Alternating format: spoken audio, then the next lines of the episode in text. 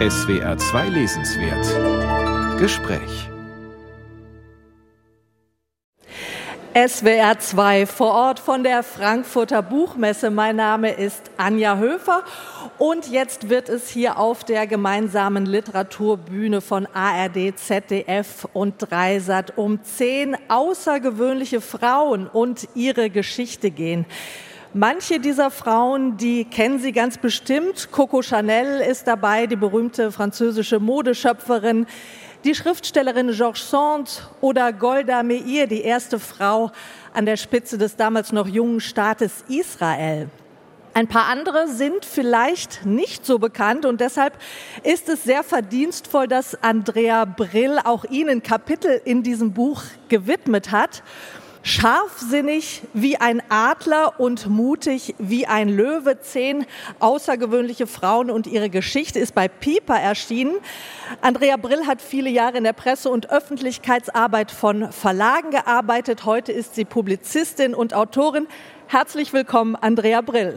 Dankeschön. Ja, schöner Titel, äh, scharfsinnig wie ein Adler und mutig wie ein Löwe. Der ist nicht von Ihnen, der ist von Friedrich Nietzsche. So hat der nämlich seine Freundin Lou Andreas Salome beschrieben. Und auch der ist ein Kapitel in Ihrem Buch gewidmet. Ist das mit dem Adler und dem Löwen, ist das so ein Motto für alle Frauen in Ihrem Buch? Kann man das sagen? Mehr oder weniger. Also das kann man sicher nicht pauschal auf alle Frauen übertragen.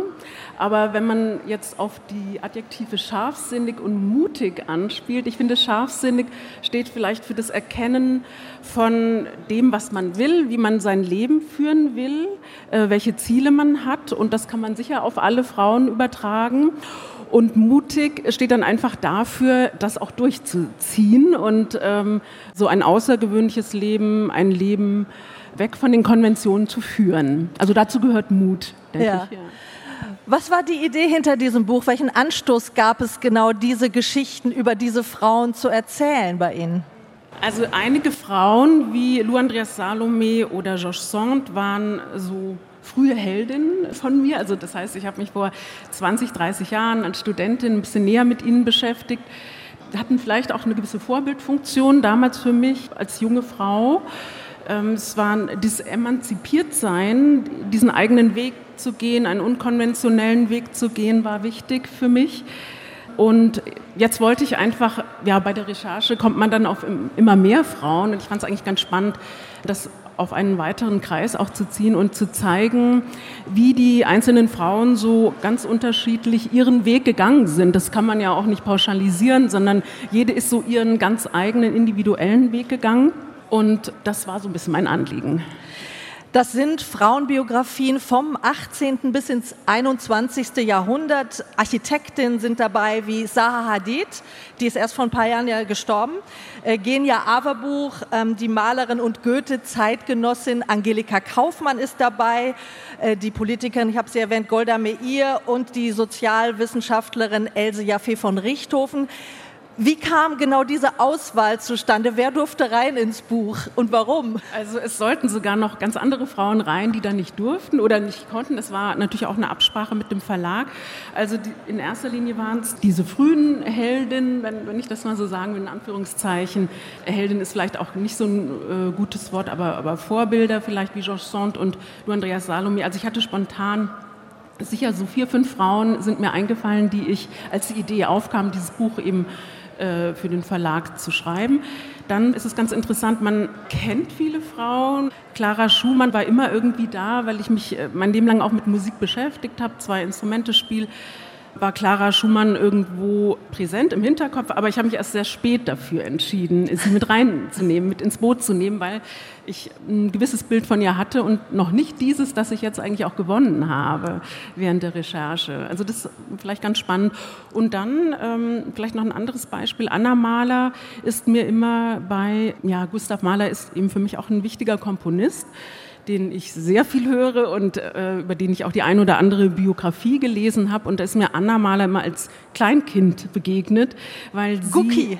Gucki, richtig, genau. Wurde sie genannt. Und Und kein Wunder, weil Gustav Mahler ist 1911 gestorben und Anna war da sieben. Also die Biografen haben da nicht drüber hinaus geschrieben. Und ich bin über so ein Essayband auf Anna Mahler gestoßen und dann dachte ich, ja, die muss unbedingt mit rein. Also so ist es ein Prozess, ähm, dann auch von ganz spontanen Entscheidungen. Auch Saha Hadid kam, war auch so sehr spontan und hat sich dann auch während der Recherche bestätigt, dass sie einfach auch sehr gut passt in die hm. Reihe. Ja, das sind äh, zehn wirklich sehr gut lesbare Porträts von Frauen. Es sind Künstlerinnen, Wissenschaftlerinnen, Politikerinnen, ganz unterschiedliche Lebensläufe. Ähm, die aber dennoch doch auch einiges vereint. Was würden Sie sagen, wäre das? Also zum einen ist es die, die, Sie haben alle für eine Sache gebrannt, für ihre Kunst, für die Schriftstellerei, für die Bildhauerei, für die Musik, für die Arbeit, für die Politik, bei Golda Meir zum Beispiel. Ähm, sie waren, das hat, stand, würde ich sagen, bei allen an erster Stelle und nicht ähm, die Ehe oder die Familie.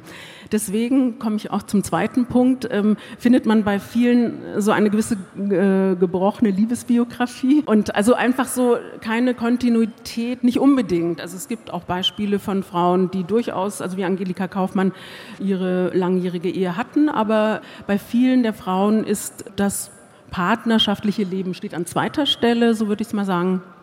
Dann die Emanzipation, das Befreien von Konventionen, von einengenden Strukturen und wie ich anfangs gesagt habe, eben auch das Erkennen, wo will ich hin, welchen Weg will ich gehen. Wir können nicht über alle zehn dieser tollen Frauen sprechen, die Sie im Buch versammeln, aber ein paar wollen wir hervorheben. Clara Schumann, von ihr war gerade schon einmal die Rede, die wollen wir uns noch mal näher äh, betrachten. Äh, geboren als Clara Wieck 1819 in Leipzig, schon als Kind eine große Begabung am Klavier und sehr gefördert vom Vater. Ja, welche Rolle spielte der Vater in den frühen Jahren von Clara? Friedrich Wieck war vor allem, äh, wie Sie sagen, der Förderer. Er hat sie auf die musikalische Schiene gesetzt. Er selbst war Musikalienhändler und Klavierfabrikant. Er hat alle seine Kinder musikalisch selbst ausgebildet, aber Clara ein bisschen mehr als die anderen. Also er hat wohl ihr besonderes Talent erkannt und er hat sie auf diese Wunderkindschiene gebracht, also ähnlich wie Leopold Mozart ähm, bei Wolfgang. Das heißt, sie hat sehr früh schon Konzerte gegeben und sie sind gemeinsam auf Konzertreise gegangen. Und äh, das war so dieser absolute Mentor und Förderer. Aber irgendwann hat sie sich ja dann von ihm in mehrfacher Hinsicht befreit oder emanzipiert von diesem Vater. Wie sah das aus? War in, also hauptsächlich in der Sache, dass sie in dem Kampf für die Ehe mit äh, Robert Schumann. Robert Schumann war auch Schüler von Friedrich Wieck. Er lebte eine Zeit lang im Haus Wieck und da sind die beiden sich begegnet. Clara war noch ein, ein junges Mädchen, Robert hatte noch andere Beziehungen und äh, beiden verliebten sich dann aber so. Also er sah sie heranwachsen, verliebten sich ineinander und äh, wollten heiraten und der Vater war dagegen. Friedrich war gegen diese Ehe und Robert und Clara haben diese Ehe dann per Anwalt und Gericht erkämpft. Und das war, glaube ich, so dieser Hauptakt der Emanzipation. Man kann doch so ein Beispiel auch nennen. Sie ist irgendwann allein auf Konzertreise nach Paris gegangen 1839 und das war auch so ein Emanzipationsakt. Sie wollte unbedingt, ihr Vater wollte nicht und sie hat es einfach gemacht mit französischer Gesellschaftsdame und einer weiteren Freundin und so hat sie sich durchgesetzt. Ja, also diese Ehe hat sie sich hart erkämpft gegen den Widerstand ihres Vaters. Aber diese Ehe war dann im Grunde auch nicht sehr einfach, denn da kam schon wieder ein Mann, der ihr sagte, was sie tun und vor allem auch, was sie lassen sollte. Und lassen sollte sie ja vor allem nach dem Willen Roberts alles das, was sie als Musikerin ausmachte. Also vor allem Konzertreisen, das passte ihm gar nicht. Ne? Sie zitieren da im Buch aus einem Brief von Robert Schumann. Das ist schon heftig und ich würde das gerne mal vorlesen.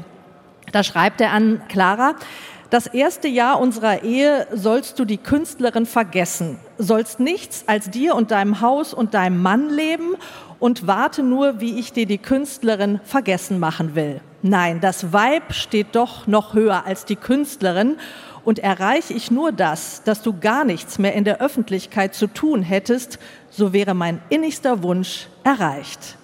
Tja, das ist eine Ansage. Wie ist Clara damit umgegangen?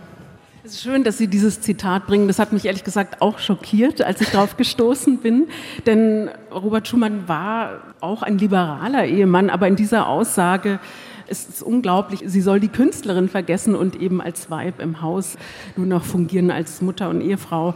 Sie hat es ganz geschickt umgangen. Sie hat diese Rolle ausgefüllt. Also sie war wunderbare Ehefrau und Mutter von sieben Kindern aber sie hat sich trotzdem peu à peu dann durchgesetzt. Also es gibt auch noch so, sie durfte anfangs gar nicht Klavier spielen, weil Robert komponiert hat. Sie haben ja dann zusammen gewohnt und es musste still sein und sie konnte dann gar nicht Klavier spielen und das hat sie aber so peu à peu durchgesetzt, dann auch in den größeren Wohnungen. Sie sind sehr viel umgezogen, Leipzig, Dresden, Düsseldorf.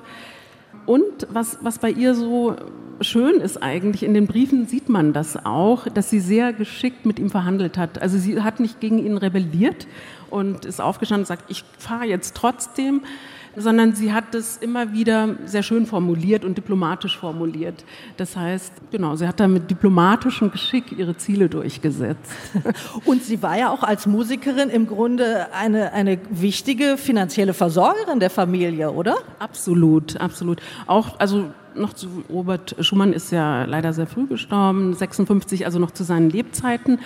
Und auch danach war das sehr, sehr wichtig. Sie hat immens viele Konzerte gegeben, mehrere Reisen im Jahr. Die Reisen dauerten dann auch Wochen an. Und das war ein ganz erheblicher finanzieller Faktor. Also sie hat, war schon dazu Verdienerin erst und nachher natürlich dann Alleinverdienerin. Was glauben Sie, äh, wenn wir das Kapitel Clara Schumann jetzt äh, abschließen, was war Ihre große Stärke als Frau? Ich glaube, diese Doppel- oder Dreifachrolle zu spielen, also als, doch als Frau, die zu ihrem Mann steht und den Mann unterstützt hat. Sie haben sich ja auch, also auch bei der Arbeit hat sie ähm, viel mit ihm zusammengearbeitet. Sie hat ihn kritisiert äh, bei seinen Kompositionen. Warum hast du da eine Quinte gesetzt? Also so ganz wirklich bis ins Detail. Also sie war eigentlich mehr als Dreifachrolle, nicht? Also sie war dann auch noch eine Beraterin, wenn man so will. Sie hat die Mutterrolle erfüllt. Also sie hat die typischen klassischen Frauenrollen erfüllt. Und trotzdem hat sie ihre Karriere verfolgt und ihre Ziele durchgesetzt. Dann gehen wir mal weiter zu Lou Andreas Salome, der wir diesen Titel äh, verdanken. Scharfsinnig wie ein Adler und mutig wie ein Löwe. Und das Kapitel über Lou Andreas Salome beginnen sie mit einer sehr berühmten Fotografie aus dem Jahr 1882. Das ist so ein kleiner Leiterwagen, heißen die, glaube ich. Äh, vorne im Gespann sieht man zwei junge Männer und hinten auf der Ladefläche eine junge Frau, mit Peitsche in der Hand. Ähm, die Frau ist Lou Andreas Salome, die beiden Männer sind die Philosophen Friedrich Nietzsche und Paul Reh. Das mit der Peitsche hat Nietzsche auch schon mal anders formuliert. Äh, sein berühmtes Zitat aus dem Zarathustra, du gehst zu Frauen, vergiss die Peitsche nicht. Hier hält nun die Frau die Peitsche in der Hand und die beiden Männer stehen eigentlich da wie so Schüler. Wie lässt sich denn diese Fotografie im Licht der Biografie von Lou Andreas Salome deuten? Also ich würde es jetzt nicht einfach umkehren das, äh, und sagen, ähm, gehst du zu den Frauen, dann vergiss die Peitsche nicht. Gehst du also, zu den Männern? Äh, gehst du, ja, ja, vergiss sorry, die sorry, Peitsche nicht. zu den Männern, genau. Ja, so, dass sie, sie hat die Peitsche in der Hand und die beiden sind in den, vor den Karren gespannt und sie gibt die Richtung vor. Und vielleicht ist da der Hintergrund ganz interessant, dass beide ihr einen Heiratsantrag gestellt haben. Beide hat sie abgelehnt. Und viele Frauen haben ja zu der Zeit Heiratsanträge, mussten die äh, annehmen, weil sie darauf angewiesen waren, zu heiraten, finanziell abgesichert zu sein. Das hatte sie nicht nötig. Sie hat die abgelehnt, weil sie einfach auch nicht wollte. Sie wollte mit beiden befreundet sein. Und das heißt, sie steht auf dem Wagen und sie gibt die Richtung für die beiden Männer vor. Sie wurde und wird immer mal wieder so als femme fatale äh, dargestellt. Aber Sie schreiben, dass ihr das Unrecht tut. Inwiefern? Ja, finde ich schon. Also es werden natürlich viele Männer in ihrem Zusammenhang genannt. Also neben Nietzsche und Paul Reh sind es Rainer Maria Rilke, Sigmund Freud. Mir ist es immer wieder aufgefallen, dass gerade bei diesen Frauen, wo mehrere Männer im Leben eine Rolle spielen, dass dieser Begriff dann auch gerne gebraucht wird. Und äh, ich finde, das suggeriert was Falsches, weil gerade bei Lou Andreas Salome, also die einzige, gut, sie war verheiratet mit ähm, Friedrich Karl Andreas im Orientalisten, Aber die einzige Liebesbeziehung war eigentlich mit Rilke. Die anderen waren ihre Freunde oder Lehrer wie Sigmund Freud. Also das ist einfach zu kurz gegriffen. Sie war bekannt mit vielen Frauenrechtlerinnen ihrer Zeit. Helene Lange wäre ein Name, den man erwähnen könnte. Wie stand denn Lou Andreas Salome selbst zu Emanzipation und Feminismus? Also zur Emanzipation natürlich sehr offen. Sie hat so gelebt und sie ist aufgrund ihrer Lebensweise, also vielleicht kann man das noch warum, wie, inwiefern hat sie emanzipiert gelebt? Sie hat mit Paul Reh eine WG in Berlin eröffnet, also in den 1880er Jahren, ist eigentlich schon unglaublich. Also sie hat emanzipiert gelebt, dafür ist sie auch von Frauenrechtlerinnen oder Feministinnen bewundert worden. Sie hat aber keine dezidiert feministischen Werke geschrieben oder Positionen in ihren Werken vertreten. Dafür war sie zu sehr Freigeist und sie ließ sich auch dogmatisch eben dann nicht vor einen Karren spannen teilweise haben sich da wiederum auch die Feministinnen aufgeregt, dass sie nicht auf ihrer Schiene konsequent lief oder ihnen dann nicht äh, zuträglich war. Ich möchte unbedingt noch über Anna Mahler sprechen, Künstlerin, Bildhauerin und Tochter einer berühmten Mutter, nämlich Alma Mahler-Werfel und auch der Vater ist berühmt, Sie haben es erwähnt, Gustav Mahler es war eine sehr schwierige Beziehung zu dieser Mutter, Alma Mahler-Werfel. Und die hat ja das gesamte Leben von Anna Mahler so ziemlich, kann man sagen, überschattet. Was für eine Frau und Mutter war Alma Mahler-Werfel? Wie würden Sie die beschreiben? Ja, das, danke für diese Frage, weil das ist eine ganz zentrale Frage. Wir kennen Alma Mahler vor allen Dingen über die Männer, über die sie sich definiert hat. Gustav Mahler, Walter Gropius, Franz Werfel. Sie war gesellschaftssüchtig, geltungssüchtig, machtsüchtig. Ich würde es jetzt mal sehr, sehr hart formulieren. Und ich bin keine Psychologin, aber gerade wenn man jetzt diese Mutter-Tochter-Beziehung anschaut, würde ich auch sagen, narzisstisch gestört. Und sie hat ihre Tochter, sie hat sie natürlich geliebt, aber sie hat sie instrumentalisiert. Sie hat sie eigentlich für ihre Zwecke gebraucht. Oder sagen wir so, an, vorderster Stelle stand ihre gesellschaftliche Bedeutung und auch gerade dann nach dem Tod von Gustav Mahler Sie waren dann zu zweit, also sie war dann erstmal eine kurze Zeit allein, bis sie wieder geheiratet hat, dann Gropius und später Werfel. Aber ähm, die Tochter war natürlich sekundär, also alles andere stand mhm. dann äh, drüber. Ähm, ja, Anna Mahler ist dann Bildhauerin geworden war die Kunst für Sie eine Möglichkeit, ja, Ihren ganz eigenen Weg zu gehen, trotz dieser schwierigen Mutterbeziehung, sich da eine Welt zu erschaffen, für sich alleine sozusagen? Das war es auf jeden Fall. Also das war sogar ihr Lebenselixier. Die Kunst war dann so auch so ein Rückzugsort, auch sich selbst zu definieren. Sie hat sich auch am Material abgearbeitet. Sie hat mit hartem Material, mit Stein gearbeitet das war, glaube ich, eine lebenslange Abarbeitung auch dieser Mutter-Tochter-Beziehung. Und sie hat ja mit der Malerei angefangen, sie hat Unterricht genommen, auch bei berühmteren Lehrern. Das war natürlich alles Privatunterricht. Sie ist eigentlich ganz konsequent diesen Weg gegangen. Sie hat bei der Pariser Weltausstellung 37 hat sie ausgestellt mit einer Skulptur. Sie war nur leider noch finanziell abhängig. Also sie konnte sich von der Bildhauerei nicht ernähren und war fünfmal verheiratet. Also da hat sie ihrer Mutter ein bisschen unfreiwillig nachgeeifert, fürchte ich. Ja. Also da wiederholen sich schon auch Muster äh, unbewusst, die sie von der Mutter übernommen hat, oder? Ja, ja, wahrscheinlich. Also ich würde auch sagen, das ist einfach so unfreiwillig. Man kennt es nicht anders. Auch die Großmutter war zweimal verheiratet.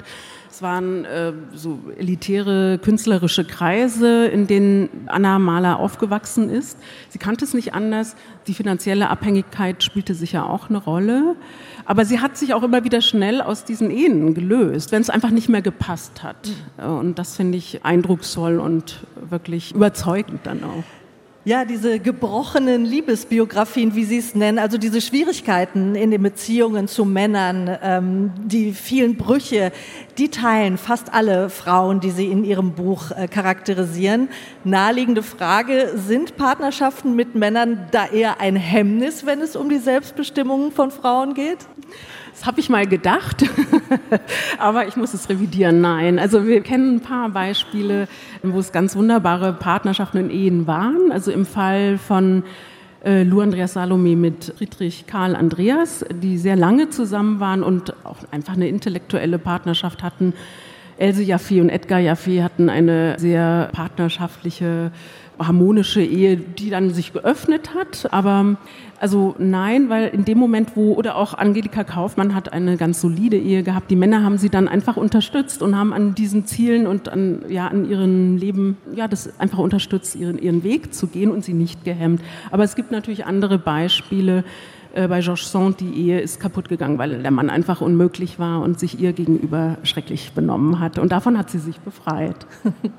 Kurzer Schlusssatz. Was haben Sie aus dieser intensiven Beschäftigung mit diesen zehn beeindruckenden Lebensläufen mitgenommen? ja, einfach wirklich den Mut zu haben, diesen Weg zu gehen, den man sich selbst auch so überlegt und auch zu hinterfragen, äh, was will ich eigentlich? Das ist auch, ich glaube, das, die Krux ist, dass wir viel zu sehr auf irgendwelchen Schienen leben und gar nicht hinterfragen, will ich das überhaupt, nach Konventionen leben. Und das sollte man hinterfragen und auch den Mut haben, dann diesen Weg zu gehen. Herzlichen Dank, Andrea Brill. Scharfsinnig wie ein Adler und mutig wie ein Löwe. Zehn außergewöhnliche Frauen und ihre Geschichte heißt das Buch, ist bei Piper erschienen. Mein Name ist Anja Höfer und das war unser SWR2 vor Ort vor der diesjährigen Frankfurter Buchmesse.